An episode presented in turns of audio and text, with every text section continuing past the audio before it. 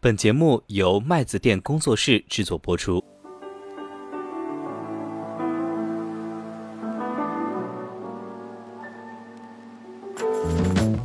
以前你所确信的一些事情是有可能会被摧毁的，未来会不会有些其他的事情？咱们金融很喜欢讲一句话，是要敬畏市场。这种对未来的不确定性，不仅在投资中，也会对我们生活可能也会有一些影响。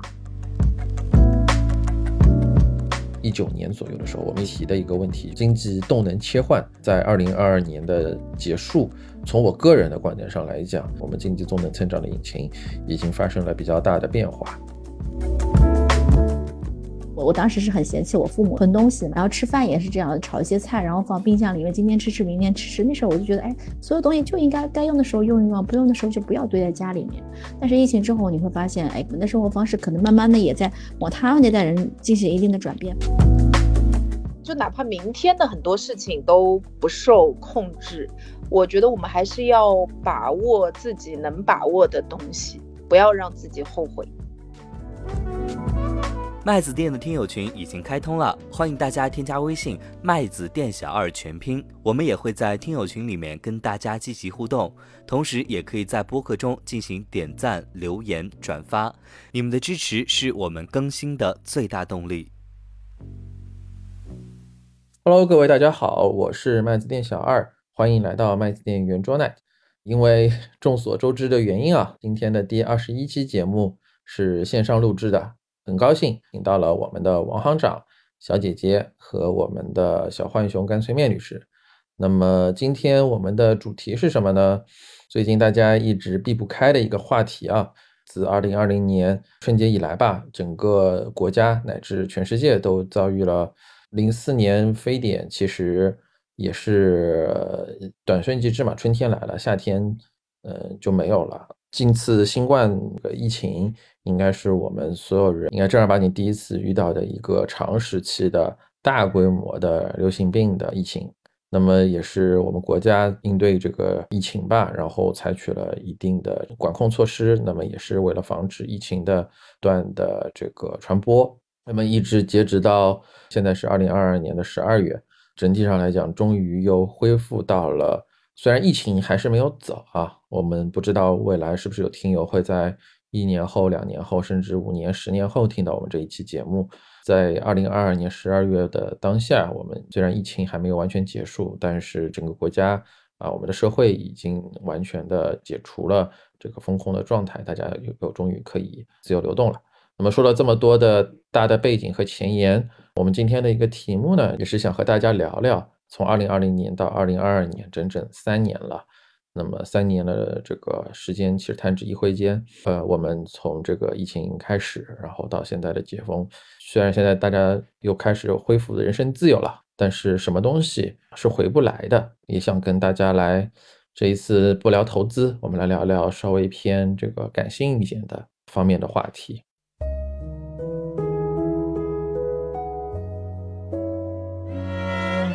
我先抛砖引玉一个吧，因为我是一个电影迷啊。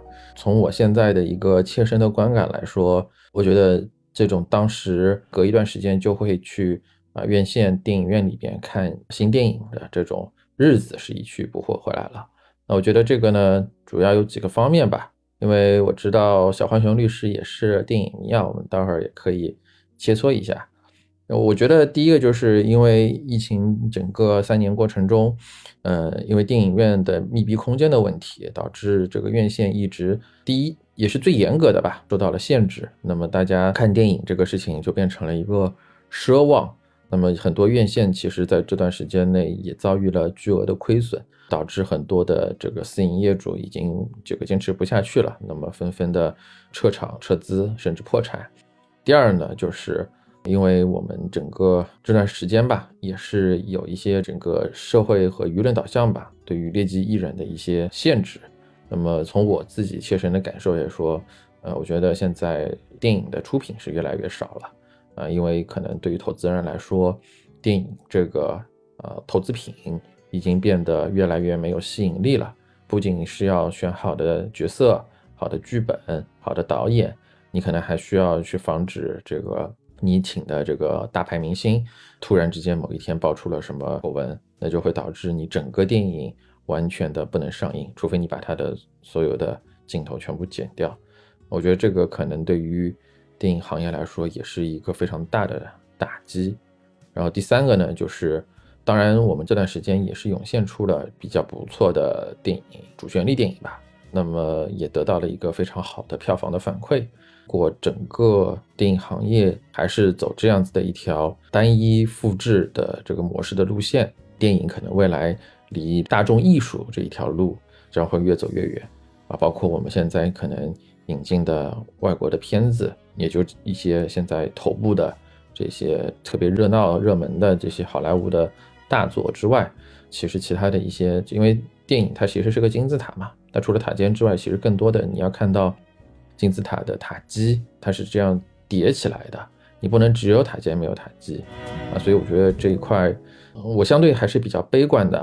我觉得这个新冠疫情三年对于我们这个喜欢看电影的人来说，还是一个非常大的打击。不知道小红熊律师你怎么看这个事儿？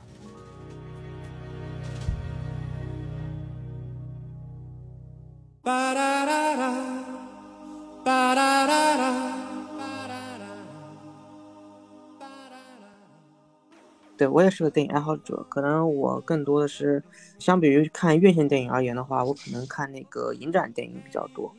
但影展电影今年也是有蛮大打击的。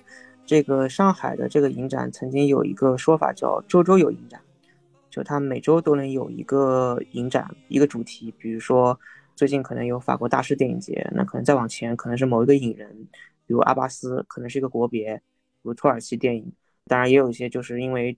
几十年，比如说去年是那个《一江春水向东流》的导演是谁？那个吴什么华来着？还有这种这个引人的五十年、七十年还是五十年这样的一个类型，反正总会有个主题来办。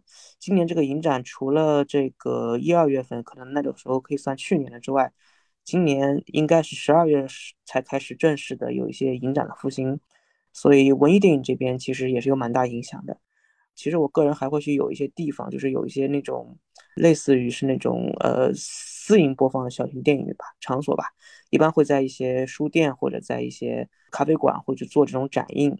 那么今年也基本上都清空了，也是从十一、十二月开始慢慢稍微有些复兴。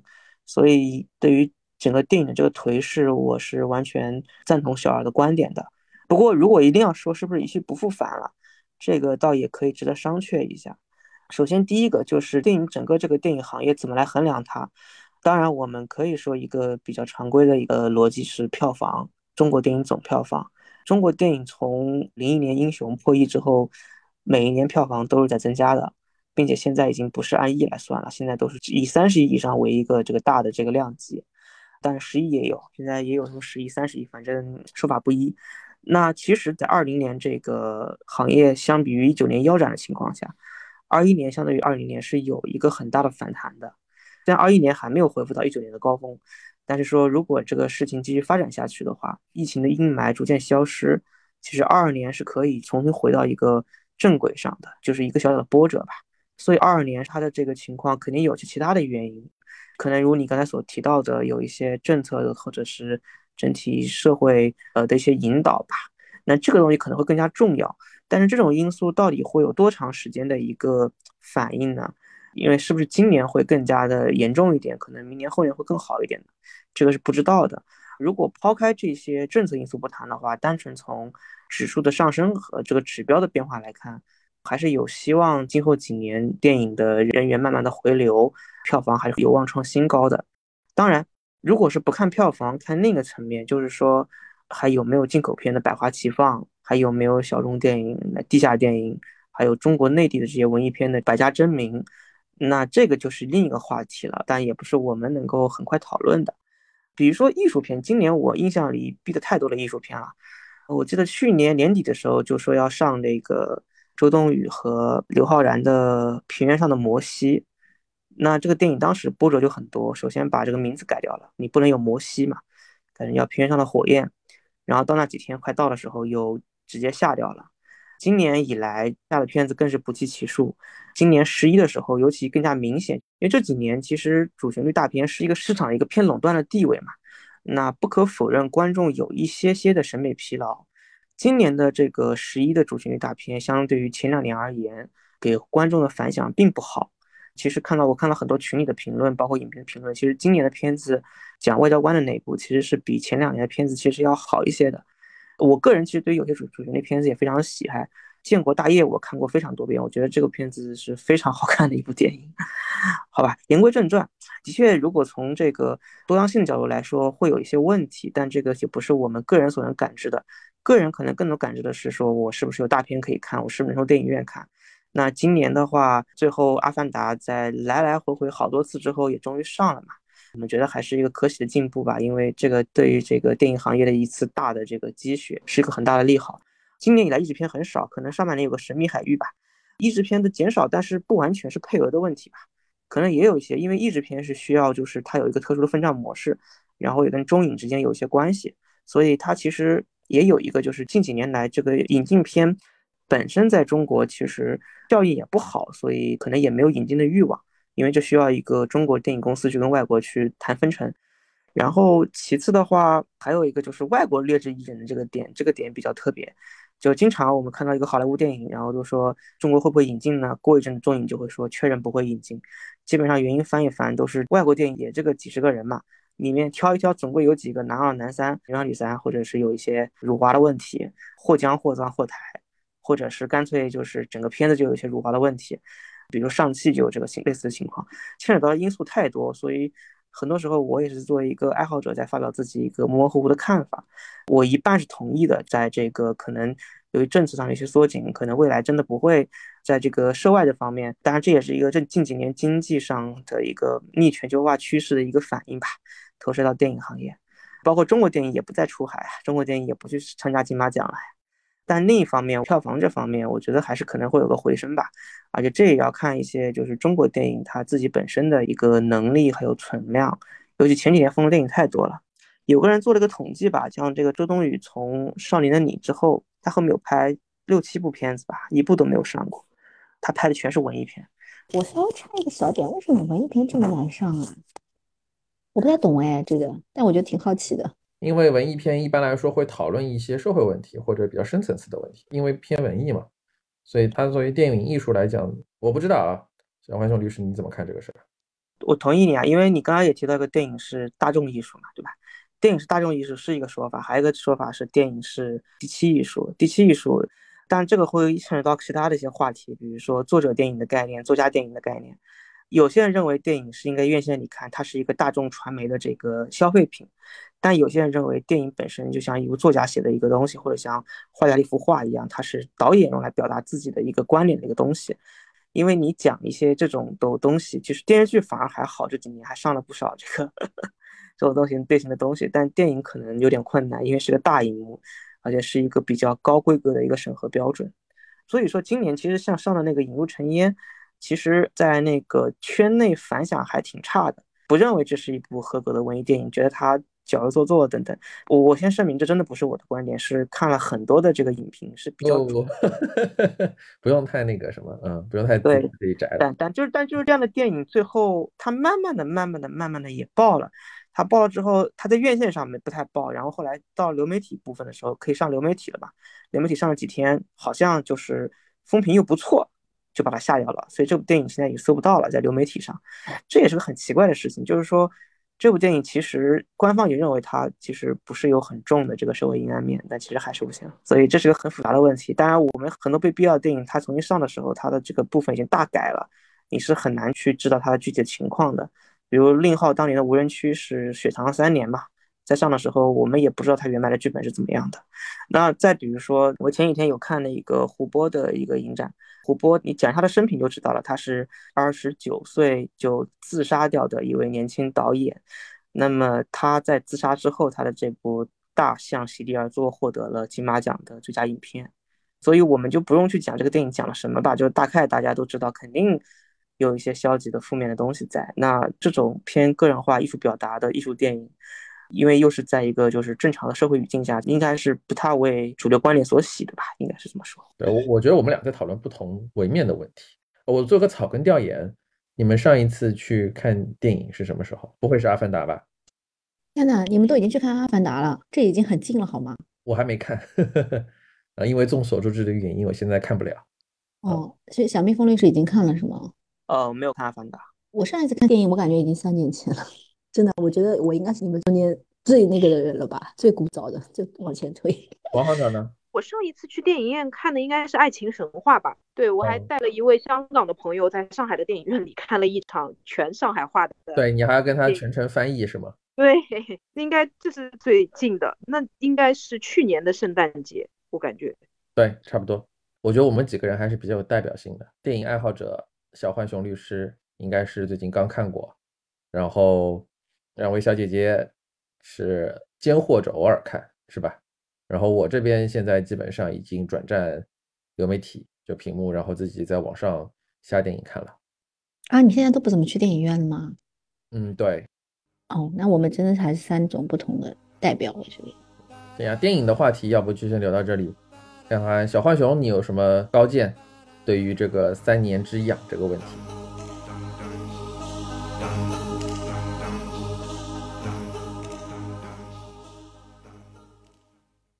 我觉得的确三年是一个很长的时间，对啊，我们刑法上啥啥都是三年起步，三年以下，三年是一道坎。你不要把问题一下子抬高到刑法这么令人吓人、惊悚的层面好吗？谢谢。啊，我只是说刑法的三年再往上就是十年或者五年嘛，就是三年其实是它一个，要不是一个起刑点，要不就是三年以下就可能是一些什么六个月的拘役啊什么的，主要就是三年是一个比较重要的一个时间节点嘛。然后也有人算过，就是从那个什么联防联控办公室就是设立到关闭，正好是三年啊等等，所以这个时间是个很有意义的数字。我先在这边表达一下唏嘘不已。然后于我的话呢，我想说的是，这个疫情它给我们带走的是一个我们一种雄心壮志的一个自信的感觉，它给我们带来的呢是一个对于未来的一个不确定性的一个感觉。你比如刚才有呃王行长提到《爱情神话》嘛，那个包括在《爱情神话》那个时候，赵一辉导演啊写过很多这个文字，就在描述上海是怎么样的一个很好的城市啊。他想用电影来描摹他内心的上海，因为这个片子的确是对于上海是一个呈包养的态度嘛。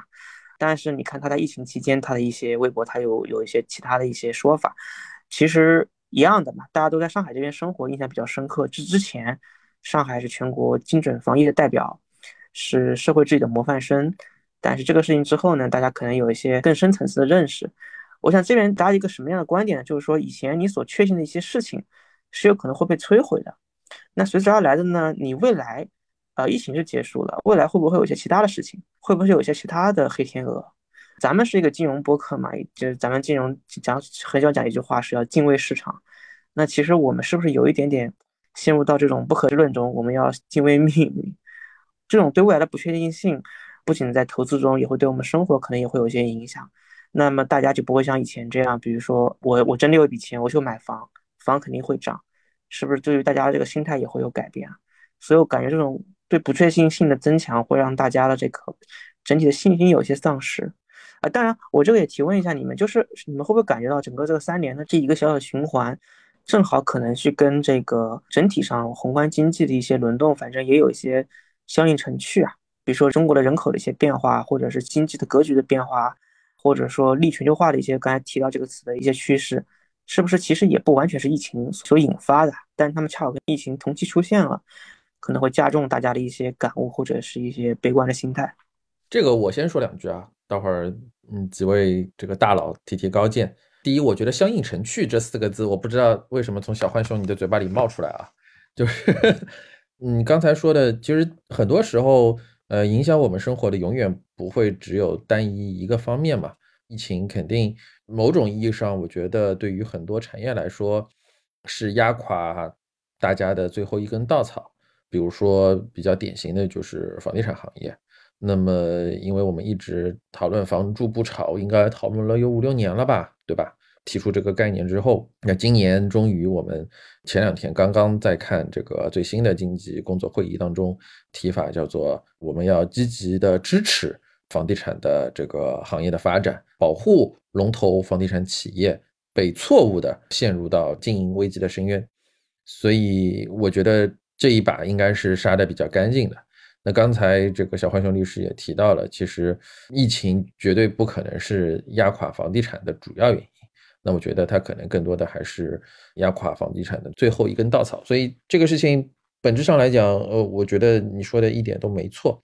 那第二个就是在整个三年过程中吧，其实我们整个国家的转型还是比较明显的。稍微讲点经济啊，虽然今天我们主要不是聊投资，不是聊经济，大家其实也可以看到，整个国家这两年的变化还是比较大的。这个从投资角度上来讲，或者从经济角度上来讲，或者从 GDP 的构成角度上来讲，稍微学过一点宏观经济学的，知道 GDP 的构成就是 C 加 I 加 G 加 NX 四个组成部分，这个叫做供给法。那么 C 呢叫做呃 consumption 啊消费，G 呢叫 government expenditure 这政府支出，I 呢就是 investment 啊投资，NX 呢叫做这个 net export 就是外汇净收益。作为中国传统的一个经济增长引擎，为什么说宏观指导行业呢？就是所有的行业的发展最终还是会在宏观经济的增长中得以体现。那么我们看到中国其实过去很长时间内。啊，是以这个 C 加 G 加 I 加 NX 里边的 I 和 NX 作为这个主要的增长点，也就是我们的这个出口啊，还有我们的投资。那么在投资这边呢，又是以政府意志为主导的基建投资，主要的代表呢就是高速公路、高铁之类的，投资规模特别大，对于地方经济的一些促进作用比较明显的这一些投资。那么其实今年来呢。呃，因为大家都众所周知，这个高速公路基本上已经能造的都造了。之前还有就是 I 里边有一个房地产投资啊，那么这一块其实也是占比非常高。这两年吧，一个比较明显的就是 NX 呢，其实随着汇率波动吧，整体上前两年因为也是非常特殊的年份，国外的这个生产遭受了比较大的冲击。那么我们因为前两年中国是防疫优等生嘛。NX 其实还是得到了非常长足的一些这个增长啊，我们突然之间哎感觉出口又行了，呃，今年可能又会受到一些的波动扰动啊，但是在 I 这边呢，就是投资这边呢，啊，这两年因为这个我们提出了碳达峰啊、碳中和这样子的一个口号，那么也非常明显啊，从我这个一线的呃观察来看。当然不是说也完全不投了，这当中这个切换，那其实也不是说一天就到位的，而是说一个快速的此消彼长的状态。在新能源领域的一些风光电的这个投资，包括啊相关的一些啊上下游，包括啊新能源汽车这两年如火如荼。其实大家不要看小看新能源汽车这个行业啊，因为大家都知道汽车其实是一个啊经济附加值非常高的行业啊，这个完全不输给造房子。你如果新能源汽车呃能够起来，其实对于上游的产业带动也是非常非常的有帮助，就跟当年房地产带动上游的水泥啊、玻璃之类的一模一样。那么整体上感觉上就是这两年在经济增长引擎上面，一九年左右的时候，我们一直当时在提的一个问题就是经济动能切换到底怎么切换。那么我们在二零二二年的结束。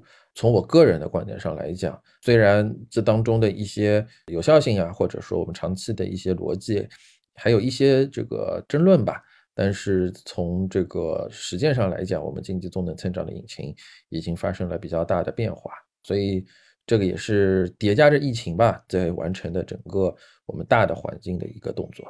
两位这个小姐姐，你们有什么高见吗？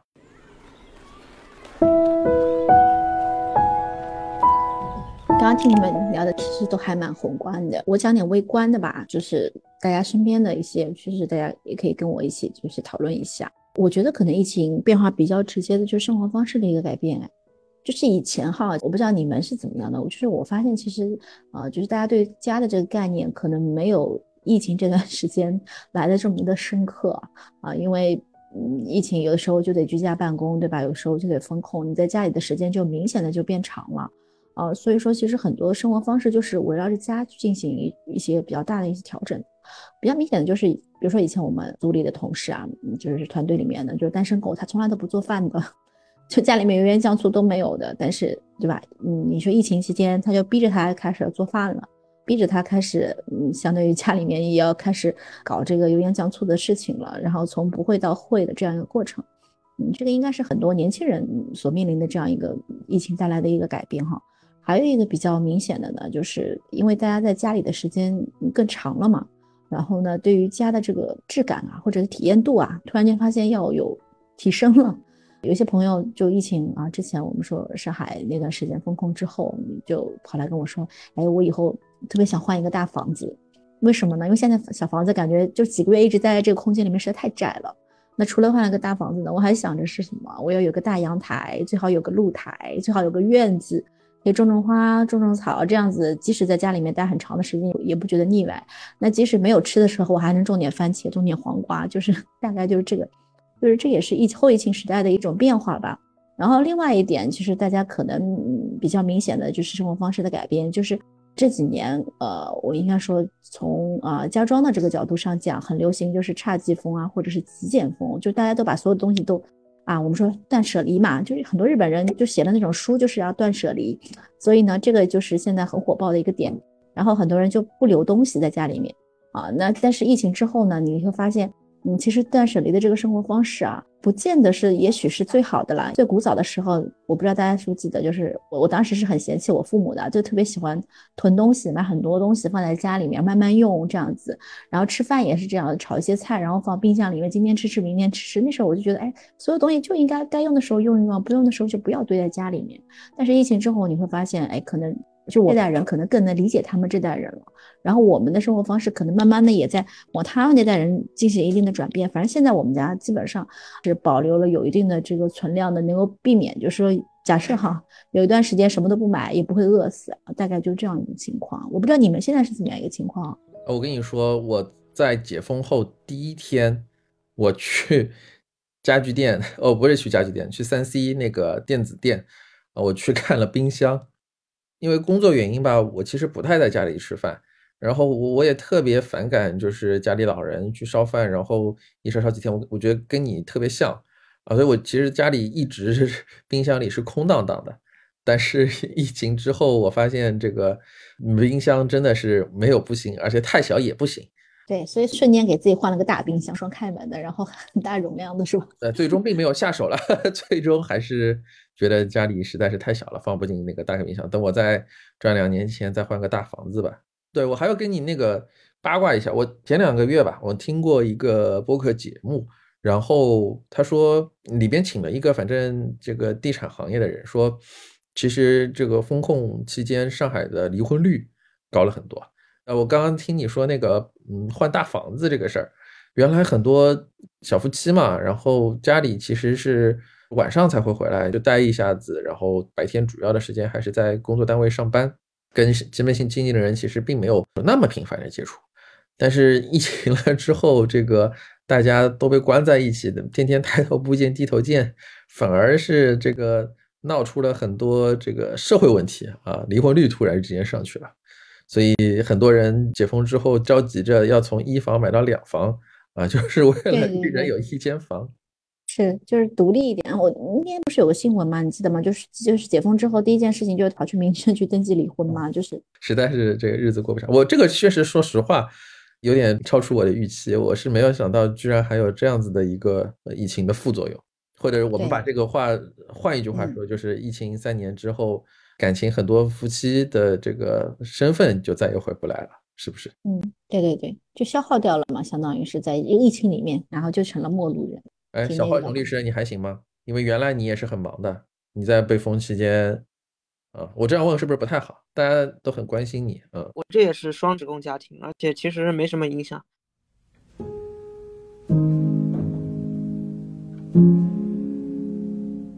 那王行长呢？你看，说说你你那边就是疫情这三年你的感触呗？我觉得往大了说，就是青春回不来了。就是王行长的青春，对，就是你想嘛，我们也不过都是三十岁的人，对吗？然后三年就是百分之十，那你如果算你成年以后的时间，那疫情占你整个年龄和青春的时间就可能超过百分之二十，这还是比较可怕的啊。如果说一些比较生活化的，我觉得可能曾经我们一些说走就走的旅行、约会这些都回不来了吧。因为我记得很清楚，我其实最后一次出门旅行啊，不就不算出差啊，因为出差其实我二零二零年和二零二二年都有出境过，但如果是旅行的话，上一次出门应该还是二零一九年的十月。你这两年都没有出去旅行过吗？出境旅行嘛，国内应该还是去哪里呀、你当时我二零一九年的十月去的伦敦嘛，我还特别我记得特哦别清楚，我当时办的是两年多次。我想两年多次，其实你满打满算，你可能可以用上三个十一节，然后没有想到只用了这么一次，它就已经过期了。就是嗯好多人我觉得是这样子我觉得我们在座所有人，包括就是身边人手上，在二零一九年，谁没有一个美国十年签、英国两年签、日本说的三年就是我签，的说的就是我，真的是但是吧唧就过去了，你会发现，哎，这个 N 年多次的签证基本上都用成了一次签。你知道我我的最惨的是什么吗？对，嗯我的护照我的签证没过期，但是我的护照到期了，哦哦，所以那你现在应该可以续上了吧？还没来得去去重新办护照。我护照也是十年到期了，我前两天还去现场去黄埔去的，问了一下，他这边说不让办护照，除非有单位开证明，还有有明确原因什么的。然后还有说啥？还有说那个港澳通行证只能办澳门，不能办香港。我港澳通行证也过期了。嗯我今年其实因为我去了一次新加坡、香港嘛，我去之前我有去就是续我的香港签注嘛，我的逗留签注，就是我当时是亲眼看到旁边柜台的一位女士要求更新护照，被建议等疫情过了再去办的啊，被建议啊。你这个说的也我不知道现太委婉了？但我觉得应该这段时间之后，慢慢这个也会放开吧，是吧？对，然后我就觉得，呃，你不能出境游，那就国内游。国内游其实你不知道你出门之后，对吧？就是会不会在哪里就被暂时的滞留在酒店里嘛？然后对你，也不知道什么时候你能顺利的回来。对，就比如说我分享一个有朋友是在新疆，真的是仓皇而逃，赶到呃机场那你还是仓皇而逃逃得了的。我有一个同事请了大概五天年假吧，然后准备去新疆闪游一圈，结果 落地被隔离了，隔离了十四天 才被放回来。感情一天玩都没玩过，然后还倒贴了九天事假。我的天啊！然后我本来上个月我是约了两个朋友，我们要去说走就走去福建的嘛，去泉州的啊，连高铁票都已经买完了。当时就是因为有朋友家里有小朋友要去幼儿园，他就非常担心回来之后会影响他的宝宝去幼儿园，然后我们就把那个 说走就走的旅行就取消了。我觉得可能都不一定是出境游或者就是出省市游，我甚至试图约一个朋友喝咖啡，然后呢，呃，人是约到了，然后发现，哎，那一家比较小众的咖啡店暂停营业了，我不知道那家咖啡店还回不回得来。哦，这个很有点难了有可能那。个咖啡店也也就回不来了。我曾呃经记得很有可能小馆子啊、咖啡店啊，甚至很多地方就回不来了嘛，就是这个的影响还是挺大的。所以我现在个人的感触就是，我就觉得说还是活在当下吧。我觉得好像刚才小姐姐也就是感触，包括呃小浣熊律师也提到了这一点。可能疫情对于大家的一种最核心、最核心、最本质的就是心态的这种改变，是一种非常根本性的，是吧？我觉得是的，就是未来，就哪怕明天的很多事情都不受控制，我觉得我们还是要把握自己能把握的东西，不要让自己后悔。对，比如说把握接下来的一个小时继续听我们的播客节目，是吧？不要这样，很冷，不要不要，大家给我点面子呃，因为是线上录的静音了，所以我们希望你没听到。啊。好的，嗯，我们四个讨论的差不多了，那么这一期节目呢，我们还特地设立了一个彩蛋环节。说彩蛋呢，其实也主要就是我们跟听友群的一些这个听友，也是提前在这一个选题上做了一些交流。那么做了一些交流了之后呢，呃，有一些听友也给我们了他对于啊这个三年什么东西回不来，啊，给出了他们的一些自己的想法吧。就我这是在我们就念念听友的这个留言吧，然后呢，也是呃给大家在这个分享一下，讨论一下。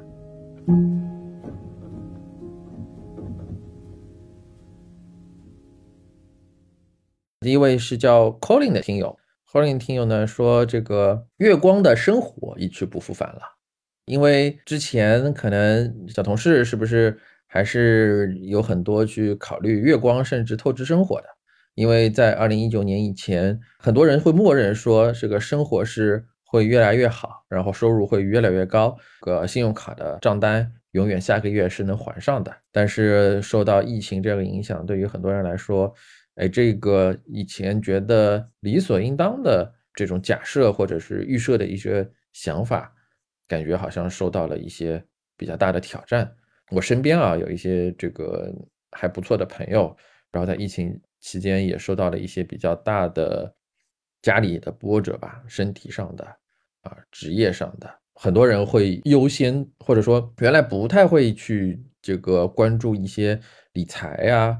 这个储蓄啊方面的一些年轻的朋友，可能这两年就会哎开始慢慢的去着手规划他的呃长远的一些财富管理啊，包括自自己的资金的安排啊，啊包括消费的一些合理的选择啊等等。我觉得 Calling 这个话题还挺好的，我我觉得对于很多人应该是挺有共鸣的一个事情吧，是吧？就是疫情之前，你知道那段时间上海的房价其实涨得很厉害嘛，你们应该都有感觉的，对吧？嗯。然后朋友当时就是应该是加了很高的杠杆去买房子的。我觉得如果是疫情之后，他应该不会再做这样的选择了。因为疫情之后，你看你一个是工作不确定很大嘛，就是房贷还不还得起的问题。对，房贷还不还还不还得起？就是我那时候印象很深的时候，我去面试阿姨嘛，不是我给我们家宝宝找阿姨的时候，很多阿姨她当时说为什么离开上一家，就是因为疫情，呃，上一家的男主人或者女主人失业了，他们请不起阿姨了，所以他就相当于是又流动到市场上来了。就是疫情这几年，其实真的我觉得，呃，失业啊，或者说是你降薪啊什么的，它其实就变成了一个。你你原来觉得可能你是一个很稳定的工作或者是怎么样，但是嗯，确实这个东西说来就来，说变化就变化的。哦，其实人生可能有时候 all in 的这种状态或者是这种心态，可能大家都会变化的，我感觉。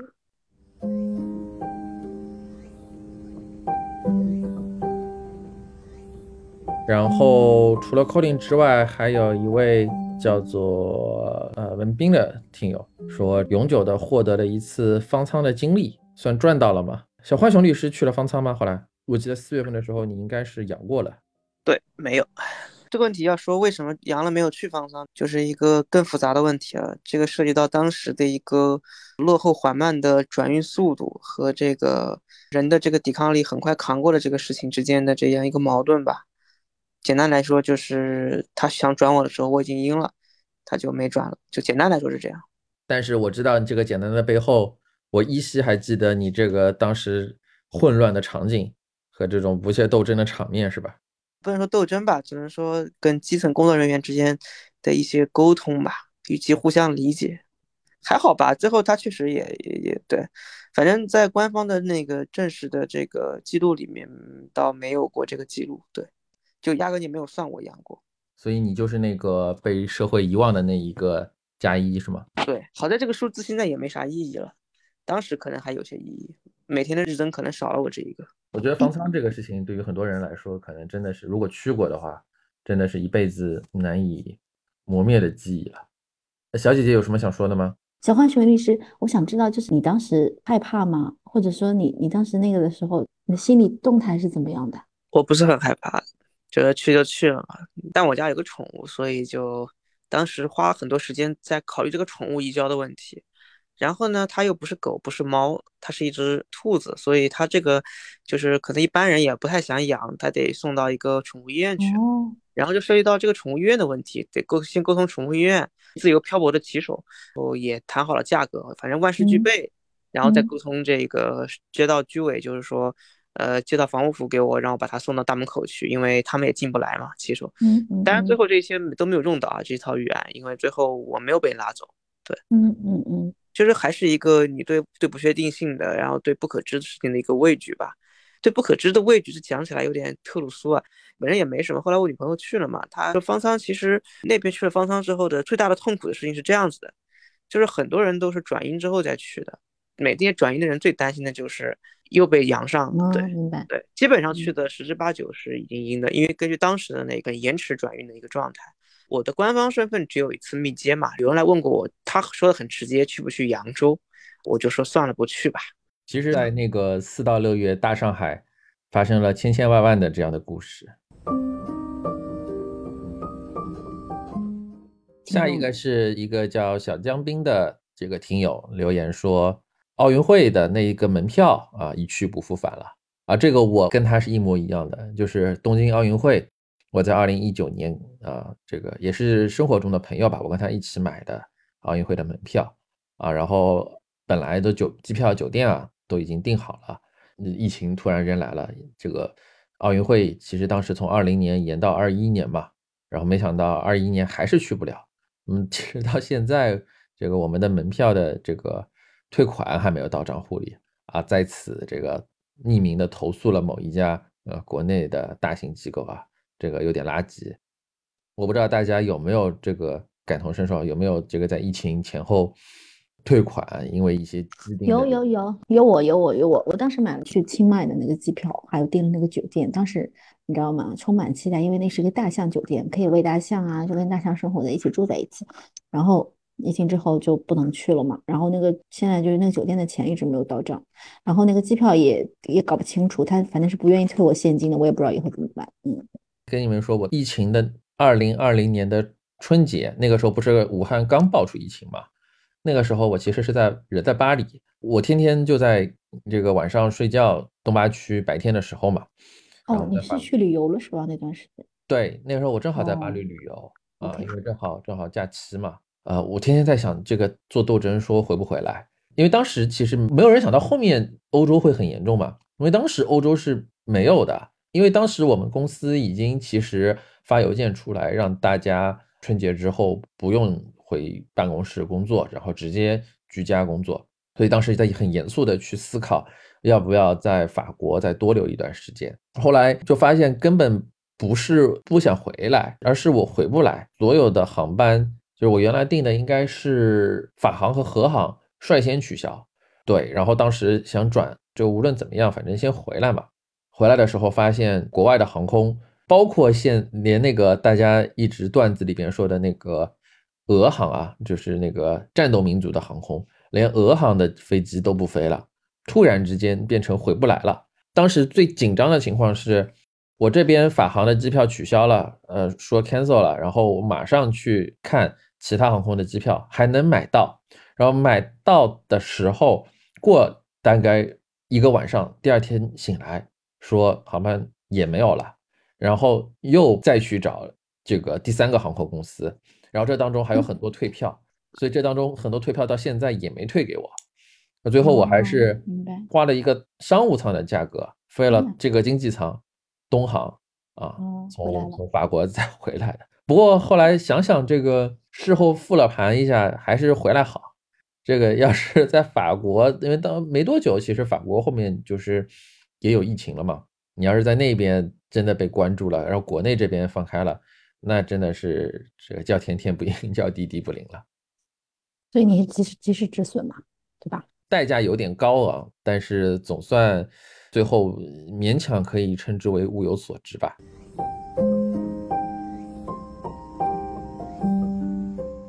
嗯，还有下一位听众吗？有的啊，下一位听众叫做 YZH 啊，然后他的留言是说我的这个研究生生活啊一去不复返了。因为我最近和一些刚入职的新同事去交流的时候，好像这也是很多人普遍的一个问题啊。一直上网课，从入学上网课上到毕业，就从来没有见过同学，然后就这么咻的一下，感觉过去了。三年的话，其实高中和研究生是比较有代表性的，是吧？你可能本身因为研究生的这个。呃，生活就比较忙嘛，一般是上课，然后一边是去做很多实习，呃，但是你上了网课之后，就更加没有去跟同学，连同学的名字可能都叫不全。大多数的情况，其实像研究生这种情况，就是脸和人的名字对不上号，知道班级里有这么号人，也知道班级里天天这么个面孔，那有的时候就对不上，不是很熟。那现在变成的情况就是彻底。没有这个，连名字可能都不是很熟，更不是说，呃，以前再怎么样比如说身边有一两个室友啊，或者说玩的比较好的朋友，能够做闺蜜啊，或者是做兄弟的，对吧？那现在可能在这样子的一个情况下，真的就是没有机会了。我不知道你们这个身边啊，你们估计自己应该没有这样子的经历，你们身边有没有朋友也是这样子的一个情况？我这边好像没有这种特别那个耶，看看像换强老师那边有没有啊？好像我这边来了新同事很多都是国外留学回来的，他们好像也还还可以。国外有网课啊，国外也有网课，国外网课对，国外是上网课，但是你跟你中国同学还是出去玩嘛，玩什么都不影响，反而尤其是去年前年的话，在国外读书其实已经没什么影响了啊，就是说它不限制你自由活动。是吧？但是你就是没有线下课了，是这样子。对，去年的话其实线下课也有了，前年的话比较严重。前年的话很多，哎，我记得当时是说很多留学生在前两年都拿不到签证出国。嗯，前两年我不知道，好像拿到签证出国是一个比较有说服力的一个拿签证的出国的方式吧？好像这也是一个比较合规的可以去办护照的理由，应该还好，就出国应该不太有影响。但我不知道是不是会有其他原因啊，比如说家长担心啊，或者自己担心啊，然后不太出国。包括前年我就我记得二零年都有人在那边犹豫要不要 defer offer 嘛，但最后也是毅然决然出了的。就机票贵一点，其实也没什么。王行长呢？刚才讨论了这么多，没怎么听你分享。我觉得有哎，其实我觉得这一两年就是上学的学生朋友们都还挺惨的，有很多小朋友几乎幼儿园是没有上过，就直接上了一年级的呀。对吗？因为幼儿园其实就二零二零年开始，也是三年，嗯。即使说官宣的停课，但是很多家长可能就选择让小朋友待在家里了嘛。其实这三年有很多小朋友是没有上过幼儿园，直接上一年级的，也为很多一年级的老师捏把汗。有很多可能高中没怎么上过学的大朋友们，就直接高考进入大学了。我觉得影响还蛮大的。关键是在高中学习的阶段碰到疫情的反复，然后你要不断的网课，我是不知道如果这个事情发生在我身上，我能不能保持这么专注的。你说学业成绩是吧？对对对对对。那另外一方面，可能很多同学就是网友，我可能没有你那么学霸啊。我想到的就是高中一般都是恋爱的温床啊，是吧？那那可以网恋的嘛？那个好像 还是不太一样，不一样嘛？对不对？所以就是以前只有异地恋有问题，现在这个疫情的这个“异”字，可能是这个异地恋嘛？哎，我觉得你这个词发明的不错，异地恋，嗯，疫情的“疫”。谐音梗要扣钱的。哦，好的好的，嗯，我不说 谐音梗了，因为高中生活，嗯，在我的印象里啊，还是蛮丰富多彩的，所以，嗯，还是挺可惜的吧。暂时不说早恋问题，虽然现在好像大家也挺开放。也一样的，三年不那个什么，大四直接就要各奔东西啦。我八卦一个问题，现在高中生恋爱还叫早恋吗？不知道，这是个好问题，但我感觉早吗？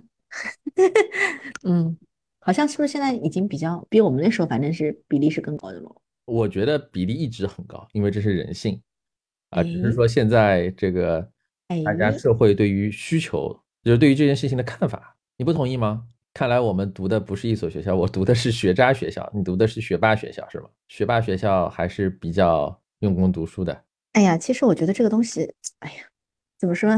年轻人都会有这种悸动的。对啊，青春的荷尔蒙嘛。还有听众吗？没有了，听众留言全部这个宣读完毕。如果大家各位嗯听众有什么。也想跟我们分享，或者说觉得我们刚才啊聊天过程中哪一个话题，或者说哪一个分享吧，能够特别触动你的，也欢迎通过留言啊，或者是啊其他的形式反馈给到我们。行呀，今天也算是小小的一期特别节目吧，因为众所周知的原因，没有办法在线下聚会，线上这个分享了一些关于疫情或者说后疫情时代。的一些思考和这个心得，那么也是临近年关吧，在这里不要我先不要给大家拜个早年啊，我们还有下一期年终小结节目，也是提前的立个 flag 吧，希望大家到时候能够多多支持啊，多多期待，多多关注。那今天的节目要不就先这样，下期我们再见。看上去我们这个节目有一段时间要线上了，是吧？我们不是还有决赛圈选手吗？决赛圈选手要挺住。啊，对，作为决赛圈选手，你们还是非常重要的。你不能让我一个人唱独角戏，我那些设备我也一个人捣鼓不过来。觉得大家是不是整体高峰期过了，都阳过一遍了，反而是不是相对比较就看淡了？现在不是都说有还有复阳吗？我也不太懂这个东西。但是阳过了复阳，可能就没有那么心态上没有那么顾忌了。对对对，有可能是这样子。现在很多还是说因为没阳过，所以就是我我我一直在听友群里说。换阳症，你是不是？对，我真的是密接到不能再密接了。我其实真的很多场合都已经就不戴口罩，跟后来被证明是阳性患者面对面的讲话，不止一次，不止一个场合，经常，然后 还是没事。算了，我这个 flag 还是选打工人。对对，主要是我们公司太想让我上班了，我看出来了。天选之人。嗯，好，那反正。也是下一期再见吧，嗯，各位听友，拜拜。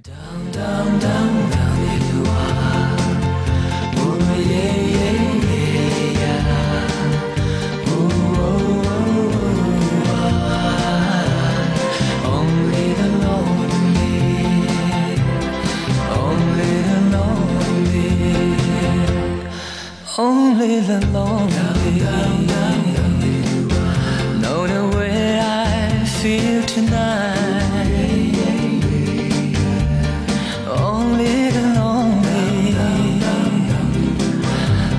this feeling right. There goes my baby. There goes my heart. They're gone forever so far apart, but only the lonely